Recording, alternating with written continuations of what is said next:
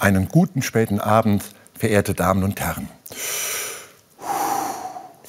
Atmen, das heißt Leben.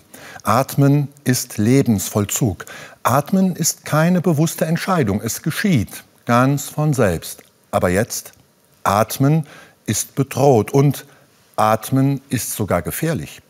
Das Coronavirus verändert selbst das, was am Leben das Allerselbstverständlichste war. Menschen, die schwer an Covid-19 erkrankt sind, bekommen Atemnot. Manche müssen künstlich beatmet werden oder sogar maschinell. Ich habe Lufthunger. So hat es ein Oberarzt der Pneumatologie gesagt, ein Lungenfacharzt, der selbst am Virus erkrankt war und inzwischen wieder gesund ist. Ich habe immer noch Lufthunger und öffne deshalb auch in der Kälte das Autofenster eine Erfahrung. Das Virus nimmt den Atem. Aber noch mehr. Das Virus verkehrt den Wert des Atmens ins Gegenteil. Mein Atem hält mich am Leben. Aber jetzt kann mein Atem für andere gefährlich werden. So wie der Atem von anderen Menschen für mich gefährlich werden kann. Fast immer und fast überall besteht die Möglichkeit, sich das Virus einzufangen oder es zu übertragen. Deshalb brauchen wir die Mund-Nase-Bedeckung, die jetzt im doppelten Sinn des Wortes zur Alltagsmaske geworden ist. Vielleicht wirkt die Pandemie deswegen auf unser Lebensgefühl so pleiern und so belastend. Sogar der natürlichste Vorgang im Leben, das Atmen selbst, ist gefährdet und kann gefährlich sein. Für mich als Christ ist Atmen und Atem noch mehr als nur der natürlichste Vollzug des Lebens. In der jüdisch-christlichen Bibel heißt das Wort dafür Pneuma. Dieses griechische Wort steht für Gottes Lebensatem.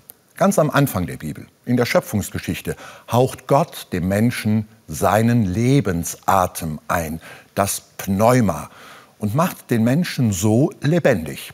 Und im sogenannten Neuen Testament heißt dieser Lebensatem dann später auch Heiliger Geist. Der ist für die Menschen da, immer schon und immer weiter. Mitten im gefährlichen und gefährdeten natürlichen Atmen ist da immer noch der Heilige Geist, ein Gottesatem, der Leben schafft. Dieser Lebensatem unserem Lufthunger helfen kann? Ich finde schon. das ist sozusagen mein Beitrag als Christ zur ARD-Themenwoche, die jetzt beginnt und die sich ja ganz der Frage widmet, wie unser Leben nach der Krise weitergehen kann. Auf den Punkt gebracht hat es für mich der Apostel Paulus. Der schreibt an seine Gemeinde einmal, obwohl wir den Geist haben, seufzen auch wir in unserem Herzen. So nimmt sich der Geist auch unserer Schwachheit an, denn wir wissen nicht, was wir in rechter Weise beten sollen. Der Geist selber tritt jedoch für uns ein mit unaussprechlichen Seufzern. Ja, manchmal nimmt es mir den Atem. Manchmal bedrücken und bedrängen mich die aktuelle Lage und all die Unsicherheiten.